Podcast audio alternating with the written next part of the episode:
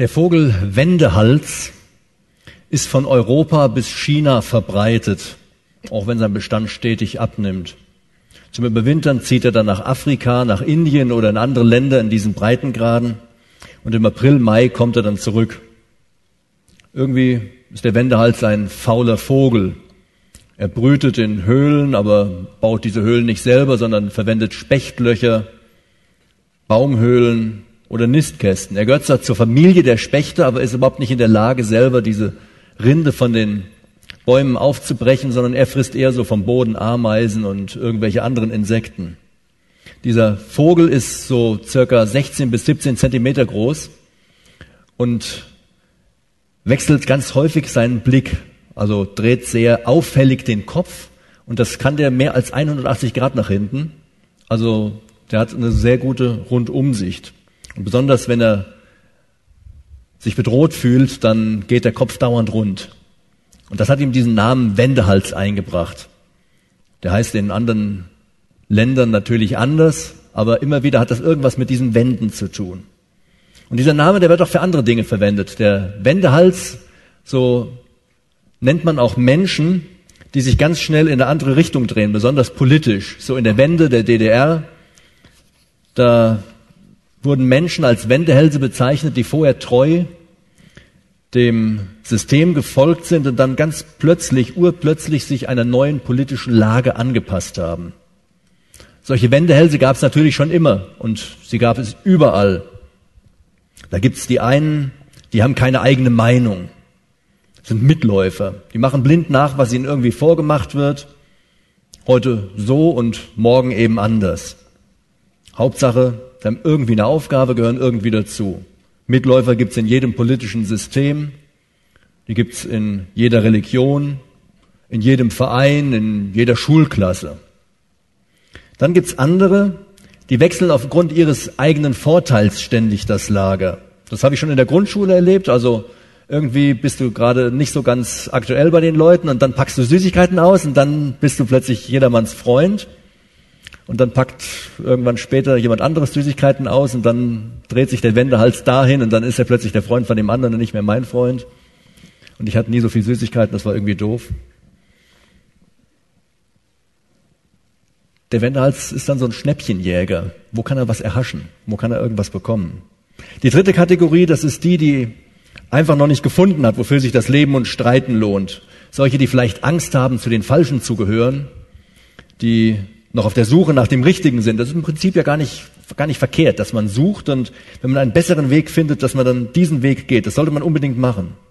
Und dann gibt's aber auch noch die, die suchen gar nicht. Die vierte Kategorie, das sind eher so die, die finden einfach. Die sind zufrieden mit allem und dann finden sie trotzdem irgendwas, wo sie meinen, hey, das ist aber klasse, dafür lohnt sich eine Änderung. Passiert schon mal beim Einkaufsbummel. Also so die Mädels, die, die kennen das vielleicht, habe ich bei meinen Töchtern schon erlebt. Äh, man sieht was Tolles und dann will man plötzlich das kaufen. Also dann, dann zieht so einer von meinen Töchtern los und will sich ein Oberteil kaufen und dann kommt sie zurück und hat eine Hose dabei. Äh, äh, weil da war halt einfach die Hose und dann wurde die halt gekauft. Das ist etwas, was manche Leute irgendwie viel krasser haben. Es gibt so Leute, die sehen plötzlich einen anderen Menschen und dann wenden die sich und haben plötzlich einen neuen Partner. Das ist dann irgendwie ein ganz krasser Richtungswechsel. Und so einen krassen Richtungswechsel in seinem Leben hatte Paulus auch.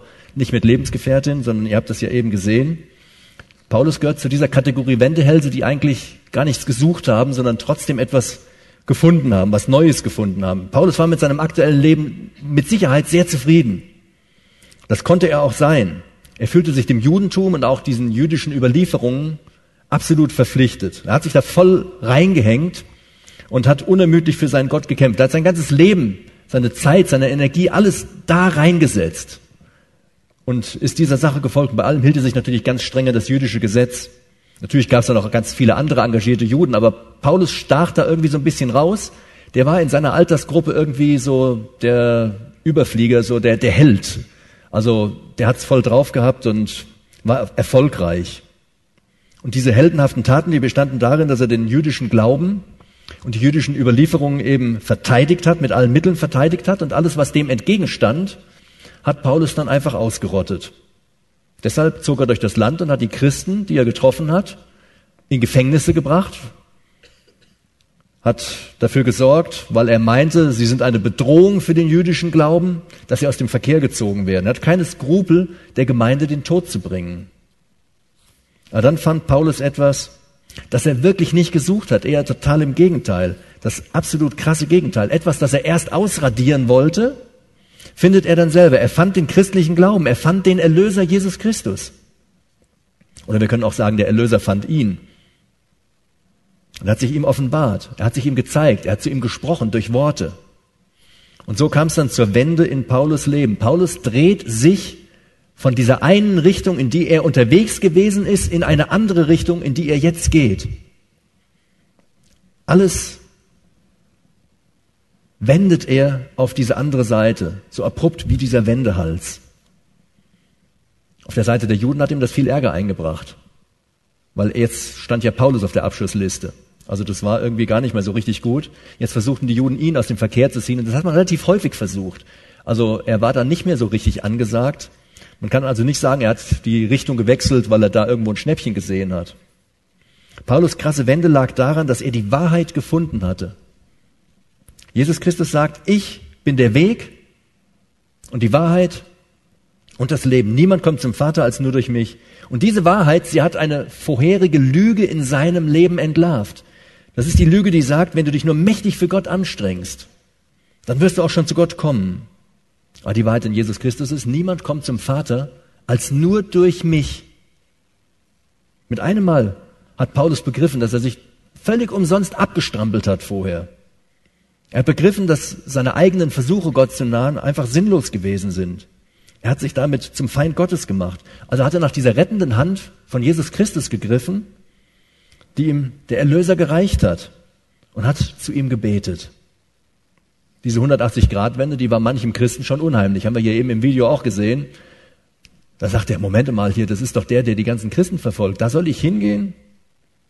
Aber als sie dann hörten, diese Christen, dass Paulus nun gebetet hatten, dass er selber auch das Evangelium verkündigte, da waren sie dann total begeistert und sie gaben Gott die Ehre dafür.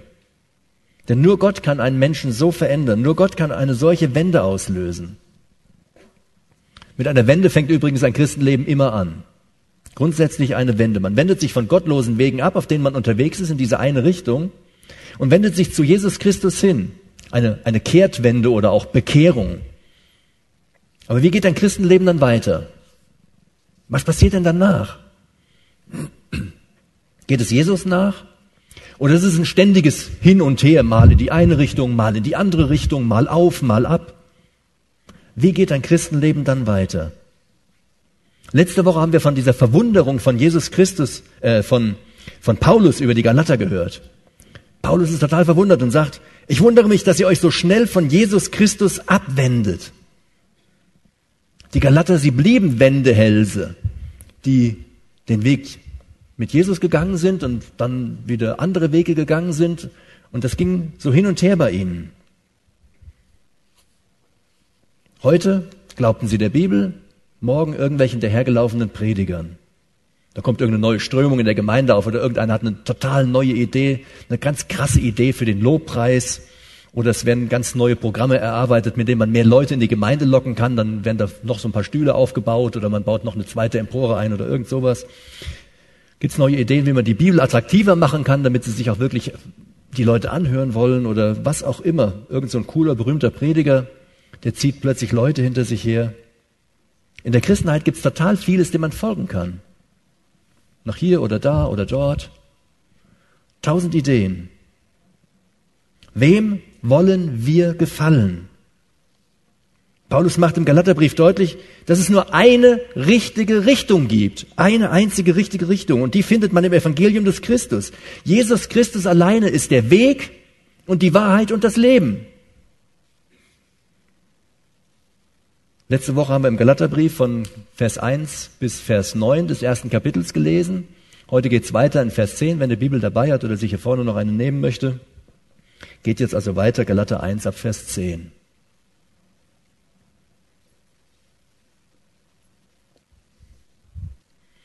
Ich lese den Vers mal vor. Sagt selbst, Bin ich, wenn ich so rede, auf die Zustimmung von Menschen aus oder auf die Zustimmung Gottes? Geht es mir wirklich darum, Menschen zu gefallen? Wenn ich noch Menschen gefallen wollte, wäre ich nicht ein Diener Christi. Das ist eine total schwer verdauliche Aussage. Wenn ich darauf aus bin, Menschen zu gefallen, wenn ich Menschen hinterherlaufe, wenn ich mich für Menschen irgendwie verbiege, dann bin ich kein Diener Christi. Wem wollen wir gefallen? Wem wollt ihr gefallen? Wofür wendet ihr zum Beispiel vor dem Satz mehr Zeit auf? Gefällt dir eigentlich mein Hemd? Ist okay, gell? Wendet ihr mehr Zeit dafür auf, was ihr anzieht, wenn ihr zum Satt geht, oder wendet ihr mehr Zeit dafür auf, für den Satt zu beten? Oder betet ihr vor dem Essen? Oder wollt ihr lieber den Freunden gefallen und lasst das mit dem Beten dann weg, wenn ihr mit ihnen zusammen seid? Ihr könnt vielleicht ja eure Freunde verschrecken und die sagen, oh, was ist das denn für einer, der betet? Oder stehen wir gegen Ungerechtigkeit oder Sünde auf? Oder schweigen wir? Vielleicht im Unterricht, um die Klassenkameraden nicht zu verlieren oder nicht in irgendeine Gefahr zu geraten. Vielleicht die Gefahr, dass der Lehrer sagt, was ist denn das für ein Idiot, der kriegt eine schlechte Note. Oder bezeugen wir Jesus Christus in der Öffentlichkeit oder fürchten wir um den guten Ruf, den wir haben? Könnten jetzt zum Gespött werden, die sagen, der Idiot da. Halten wir an den klaren Worten der Bibel fest? Oder folgen wir anderen irgendwie interessanten Wegen? Man könnte ja was Cooles verpassen. Das ist ja so eine ganz besondere Sache. Man verpasst vielleicht was. Scheiße. Boah. Nee, da will ich mitmachen. Nehmen wir die Aussagen der Bibel ernst oder picken wir uns nur das heraus, was uns gerade gefällt? Wir könnten ja vielleicht auch wie bei so einer großen Pralinenschachtel irgendeine so Praline kriegen, die nicht gut schmeckt. Ja, da schmeckt nicht jedes, jeder Vers gut oder das passt nicht alles immer so, wie einem das gerade in den Kram passt, wie es gefällt. Aber wir können da nicht einfach irgendwie sagen, ich esse nur die hier mit der dunklen Schokolade oder auf keinen Fall die mit Marzipan oder vielleicht nur die mit Marzipan. Wir picken uns so schnell was raus. Wem wollen wir gefallen? Wem willst du gefallen? Wie ernst ist es dir mit deinem Glauben, mit deiner Nachfolge? Sei kein Wendehals mehr, der sich den Hals ausrenkt, weil er dauernd hin und her und hier noch was und da noch ein bisschen. Steh zu deinem Glauben, steh zu Jesus Christus. Vor seiner Kehrtwende versuchte Paulus auch Gott zu gefallen. Er hat sich ja total angestrengt für Gott. Aber gleichzeitig wollte er auch den Leuten da im Judentum gefallen und diesen, diesen Überlieferungen gefallen, das, was die sich so mündlich immer weiter erzählt haben, also lauter so ein Zeug neben der Bibel. Gleichzeitig wollte er auch noch das und damit konnte er Jesus Christus, damit konnte er Gott überhaupt nicht beeindrucken. Das hat nicht zusammengepasst. Gottes Zustimmung kann man so nicht bekommen, wenn man A und B, links und rechts, alles gleichzeitig, das geht so nicht. Aber das gehörte ja nun der Vergangenheit an. Paulus wollte nur noch Jesus Christus gefallen. Sein Leben, sein Wirken, sein Dienst für Gott bestand nur noch darin, Jesus Christus groß zu machen. Paulus Leben hatte einen neuen Sinn und einen neuen Inhalt bekommen. Er war kein Wendehals mehr. Ihm war total egal, was die anderen über ihn dachten. Was sie sagten, was sie taten. Nur noch Jesus Christus war ihm wichtig. Und weil das so war, gab Paulus alle seine eigenen Interessen auf, um ein Diener Christi zu werden. Und mit ganz viel Engagement hat er von da an das Evangelium verbreitet, die frohe Botschaft des Evangeliums weitergesagt. Und dieser Brief, der gibt so einen Einblick, wie er das gemacht hat. Und wir können daraus lernen, wie wir unserem Herrn Jesus Christus gefallen können. Erstens, gefallen, indem wir an der Bibel festhalten. Ich lese Vers 11. Denn eins müsst ihr wissen, Geschwister, das Evangelium, das ich verkündige, ist nicht menschlichen Ursprungs. Die Botschaft, die, Jesus, die Paulus weitergab, das war keine menschliche Botschaft, sondern es war eine göttliche Botschaft. Es war das Wort Gottes, das, was wir heute als, als Bibel in den Händen halten dürfen was wir uns einfach so hier in unserem Land zumindest frei kaufen können. Menschliche Botschaften, die können auch total spannend sein. Also so manchmal hat man bei Facebook was gelesen, wo man denkt, hm, das ist ja schon interessant. Aber in der Regel ist das irgendwann überholt und wertlos. Was wir heute sagen oder denken, das interessiert in 50 Jahren keine Sau mehr. Und was auf Facebook steht, interessiert morgen meistens schon keinen mehr. Ich hatte alte Schulbücher auf dem Speicher gefunden und habe gedacht, hey, ist ja cool. Hab da mal reingeguckt, alles total überholt, kommt man wegschmeißen. Das war zu nichts mehr zu gebrauchen. Auch vieles von dem, was Politik und Wissenschaft heute so hervorbringt, das ist dann irgendwann Schnee von gestern. Das, das muss zurückgezogen werden, erneuert werden, revidiert, überarbeitet. Das, das ist, wenn es gedruckt wird, schon veraltet. Und selbst meine Predigt, die ich heute halte, die ist, die ist irgendwann von keinem Interesse mehr. Aber die Botschaft, die dahinter steckt, das, was in der Bibel steht, das gibt es schon seit 2000 Jahren, teilweise auch noch älter, den ersten Teil davon. Und es wird auch noch ein bisschen alle Ewigkeit von Interesse sein. Das ist etwas absolut Zeitloses. Biblische Botschaft ist und bleibt immer gültig. Der Himmel und die Erde werden vergehen, meine Worte aber sollen nicht vergehen, sagt Jesus Christus zu seinen Nachfolgern. Die Bibel ist das erstaunlichste Buch auf dieser Erde. Denn es ist nicht von dieser Erde. Es ist die Botschaft vom lebendigen Gott an die Menschen. Das ist etwas absolut Außergewöhnliches und dass wir so etwas haben dürfen, das ist absolut außergewöhnlich. Wir können uns eine Bibel kaufen. Viele Menschen auf dieser Erde können das noch nicht weil es in den Ländern nicht genügende davon gibt, weil es verboten ist, weil man dafür erschlagen oder sonst wie umgebracht wird. Gottes Wort für uns. Kein Buch, kein Kommentar, keine Andacht über die Bibel, ist die Bibel selbst. Nachfolger Christi sind Bibelleser. Biblische Botschaft ist, ist total voller Kraft. Wenn Gott redet, dann passieren Wunder. Wunder der Schöpfung. Er stand und es geschah. Er sprach und es stand da. Wunder der Heilung. Steh auf und nimm deine Bahre und zeige, dass du gehen kannst. Wunder der Bewahrung. Jesus Christus bedrohte den Sturm und die Wellen und sie legten sich. Oder Wunder der Auferweckung. Da steht er vor dem Grab von Lazarus und er rief mit lauter Stimme, Lazarus, komm heraus. Wenn Gott spricht, passieren Wunder auch durch sein schriftliches Wort, die Bibel. Denn die Bibel, sie rettet, verändert, lenkt, korrigiert, sie tröstet, sie hilft, sie trägt uns hindurch, sie gibt uns die Kraft, die wir brauchen für jeden Tag, den wir auf dieser Erde leben. Christen hungert es danach. Auf eine bessere Grundlage kann man sein Leben, sein Dienen, seine Nachfolge überhaupt nicht stellen. Nichts ist der Bibel gleich. Und wer sich an diese Bibel hält, der hat ein unverrückbares Fundament. Etwas, was immer von Bedeutung sein wird. Etwas, das sich nicht mehr ändert. Eine bleibende Wahrheit. Und er hat also nicht mehr nötig, seinen Hals jetzt dauernd irgendwo anders hinzudrehen. Mal in diese Richtung, mal in jene Richtung. Ach, heute ist das so, morgen ist das so. Ihr kennt das ja, wenn ihr euren Eltern erklärt, nee, heute ist das aber anders wie damals. Und eure Eltern wollen das nicht begreifen und das fällt denen irgendwie schwer, weil die halt alt geworden sind. Ja, okay, das ist ja dann so in meinem Alter, gell? Scheiße.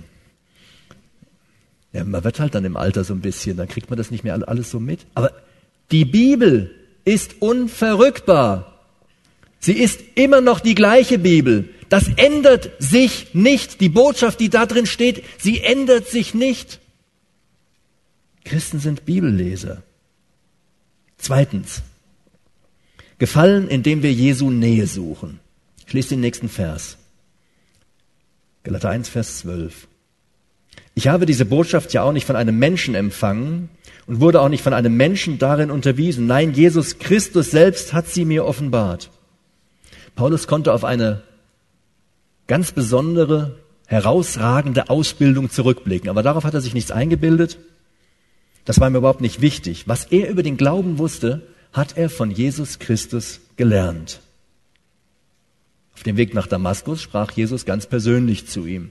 Dann später sprach er durch ihn, durch die Geschwister im Glauben, aber dann auch durch seinen Heiligen Geist beim Lesen des Wortes hat ihm Verständnis dafür gegeben.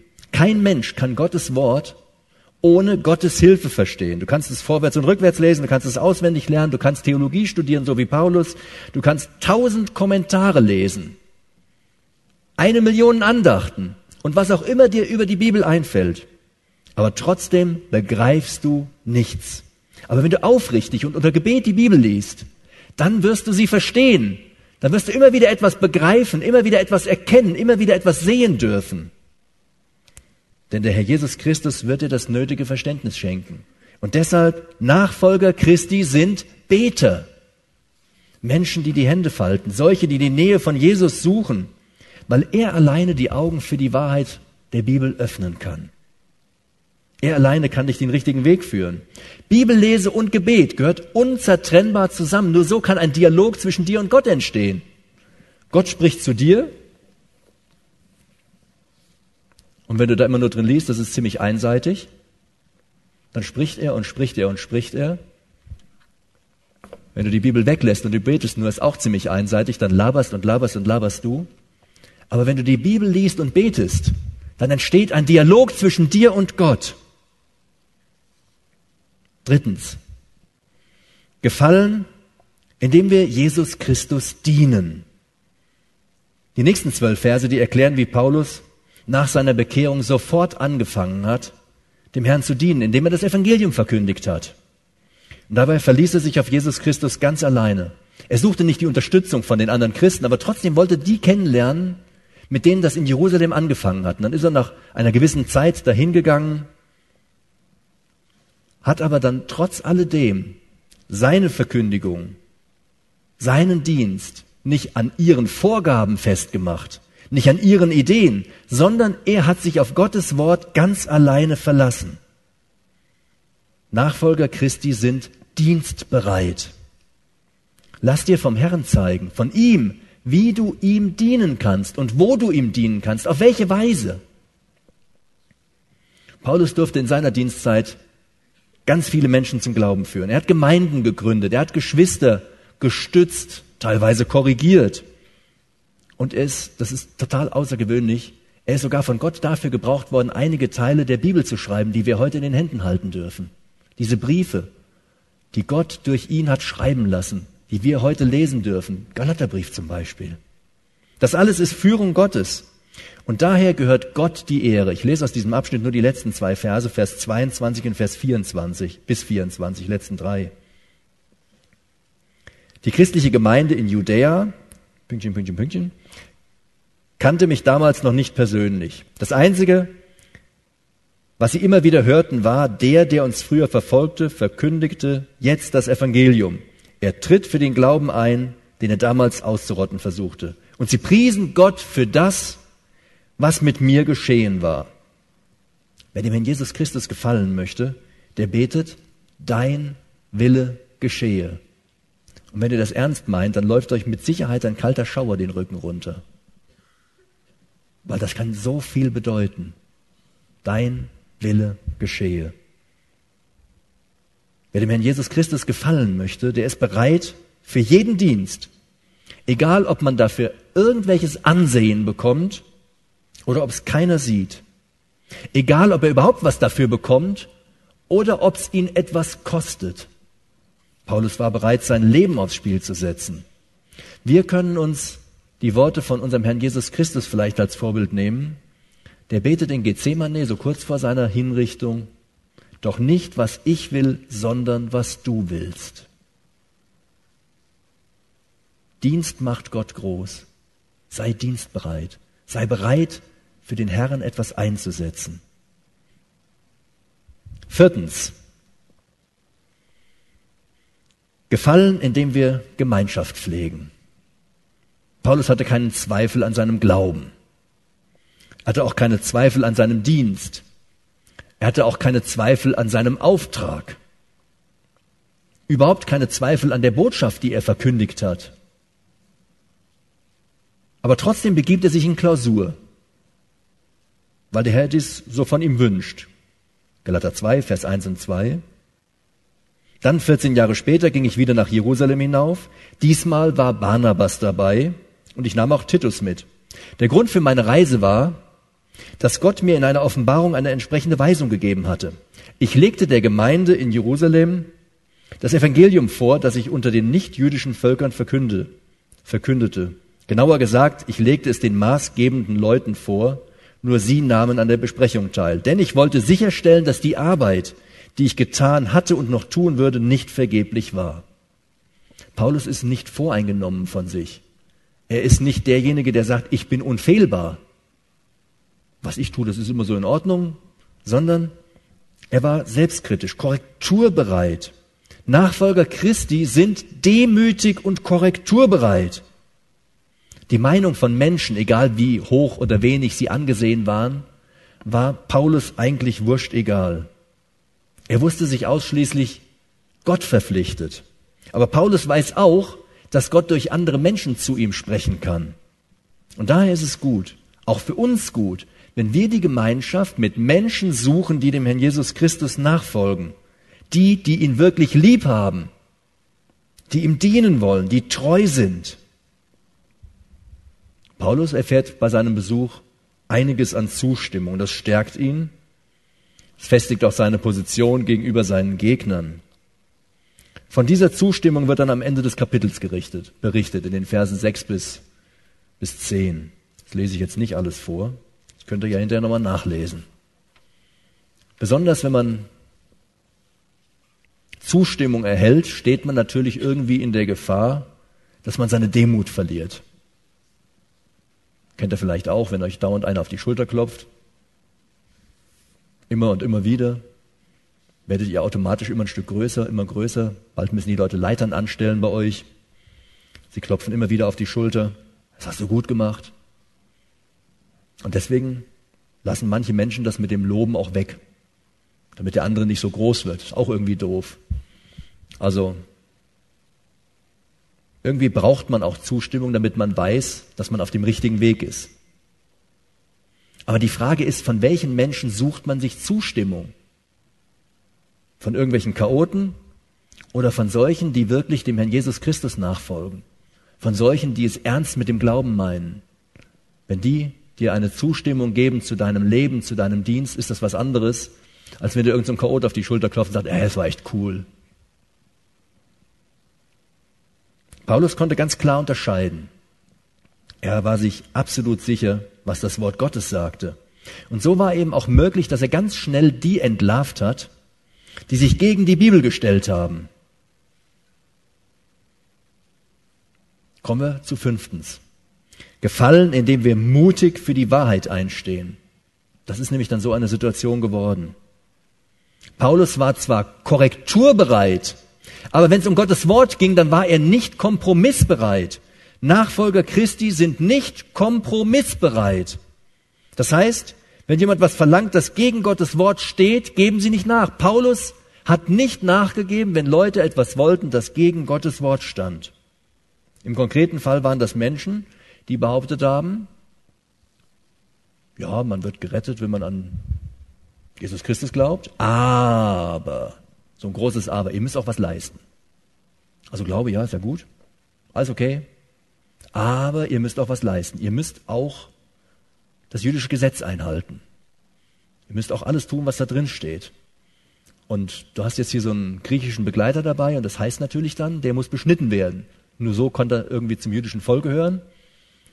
Also Auf der einen Seite Christus, auf der anderen Seite gleichzeitig noch Gesetze, gleichzeitig eigene Leistung. Paulus sagt, nee, das steht so nicht in der Bibel. Kann ich nicht akzeptieren. Auf keinen Fall. Und so stellt sich Paulus gemeinsam mit den jüdischen Führern gegen diese falschen Ansichten. Galater 2, Vers 4 und 5. Allerdings mussten wir uns mit einigen falschen Brüdern auseinandersetzen, mit Eindringlingen, die sich bei uns eingeschlichen hatten und ausspionieren wollten, wie wir mit der Freiheit umgehen, die Jesus Christus uns gebracht hat. Ihr Ziel war es, uns wieder zu Sklaven des Gesetzes zu machen. Aber wir haben ihnen nicht einen Augenblick nachgegeben und haben uns ihren Forderungen nicht gebeugt. Denn die Wahrheit, die uns mit dem Evangelium gegeben ist, sollte euch unter allen Umständen erhalten bleiben. Paulus hatte nicht nachgegeben, er hat sich nicht gebeugt. Nicht einen Augenblick. Das Evangelium, die Bibel, war ihm heilig und unantastbar. Da stand er dazu. Und wenn einer was dagegen sagte, hat sich Paulus gewehrt. Hat gesagt, so geht das nicht. Wie gehen wir mit den Dingen um, die gegen unsere Überzeugungen stehen? Prüfen wir das erst überhaupt am Wort Gottes? Stellen wir uns ganz klar, ganz offen, ganz mutig dagegen? Oder sagen wir, oh, ist alles halb so schlimm. Ich weiß ja, das ist nicht richtig, aber es machen ja eh alle und sieht ja vielleicht keiner und ach, ich mach mal mit und sonst gehöre ich irgendwie nicht mehr dazu. Sind wir Wendehälse, die bei allem mitmachen, um die Freunde nicht zu verlieren oder weil es cool ist? Weil wir keine Zeit investieren wollen, um irgendwie mal in der Bibel nachzulesen, wie verhält man sich denn da richtig? Oder weil es uns einfach, einfach egal ist? Lass dich nicht mitreißen. Mach nicht mit, wenn es gegen Gottes Wort geht. Geh keine Kompromisse ein. Halte fest an dem, was Gottes Wort sagt. Paulus ruft, wenn ich noch Menschen gefallen wollte, wäre ich nicht ein Diener Christi. Wenn ich noch Menschen gefallen wollte, wäre ich nicht ein Diener Christi. Wem wollen wir gefallen? Wem willst du gefallen? Wie ernst ist es dir mit deinem Glauben? Wie ernst ist es dir mit der Nachfolge? Sei kein Wendehals, der sich immer nach hier und nach da dreht. Es geht irgendwie aufs Genick. Halte fest an deinem Glauben. Halte fest an der biblischen Botschaft. Halte fest an Jesus Christus und folge ihm treu nach. Und lass dir nichts anderes einreden. Wende dich bloß nicht von Jesus Christus ab. Wie oft stehst du vor dem Spiegel und versuchst dir selbst zu gefallen? Wie viel Zeit investierst du dafür? Wie viel Geld geht dabei drauf? Was stellst du nicht alles an, um dir selber zu gefallen? Und du merkst, das ist nicht einfach, dir selbst zu gefallen. Wie oft kämpfst du darum, anderen Menschen zu gefallen? Was steckst du alles zurück dafür, um anderen Menschen zu gefallen? Wie strengst du dich an? Wie viel Energie wendest du auf? Aber was investierst du, um deinem Herrn Jesus Christus zu gefallen?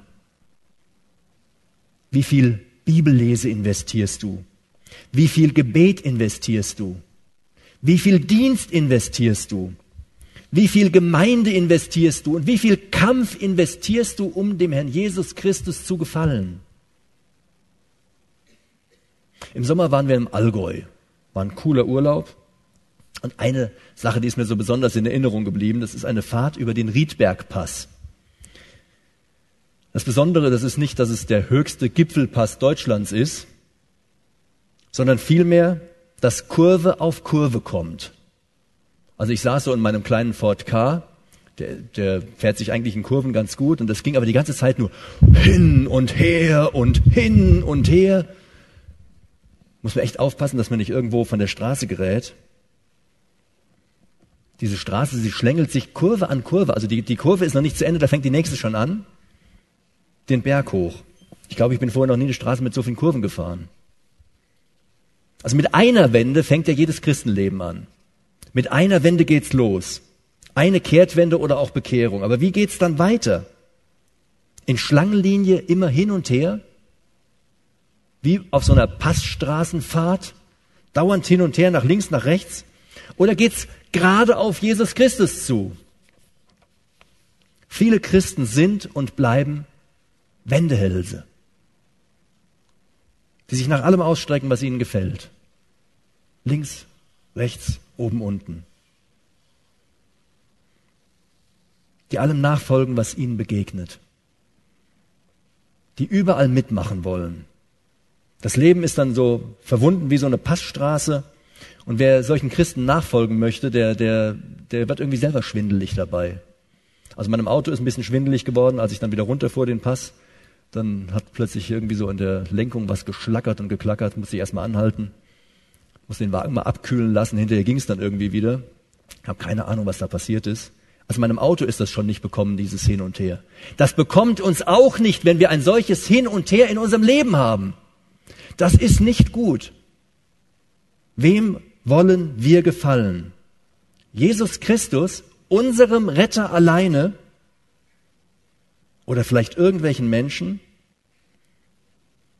Wir sollten in ihn investieren, in unseren Herrn investieren, in ihn Zeit investieren. Und dann wird das so ähnlich sein wie das, was wir da gelesen haben. Dann werden die Menschen Gott preisen wegen dem, was in uns passiert ist, was er an uns getan hat. Sie werden Gott dafür preisen, was er in uns bewirkt hat. Wir stehen auf zum Beten.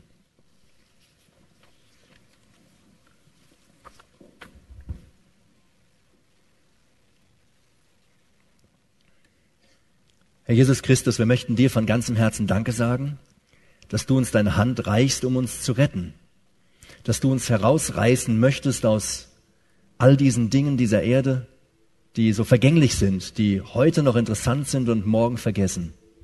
Und dass du uns etwas geben möchtest, etwas Neues, etwas Ewiges. Wenn ich so mein Leben anschaue, dann passiert es mir ganz häufig, dass es ein Hin und Her ist, dass ich nicht so genau weiß, wo ich mich ausrichten soll. Soll ich dieses oder jenes machen? Und manchmal geht es mir nicht anders wie dieser Passstraße. Hin und her, auf und ab. Danke, Herr, dass du uns eine Richtung geben möchtest.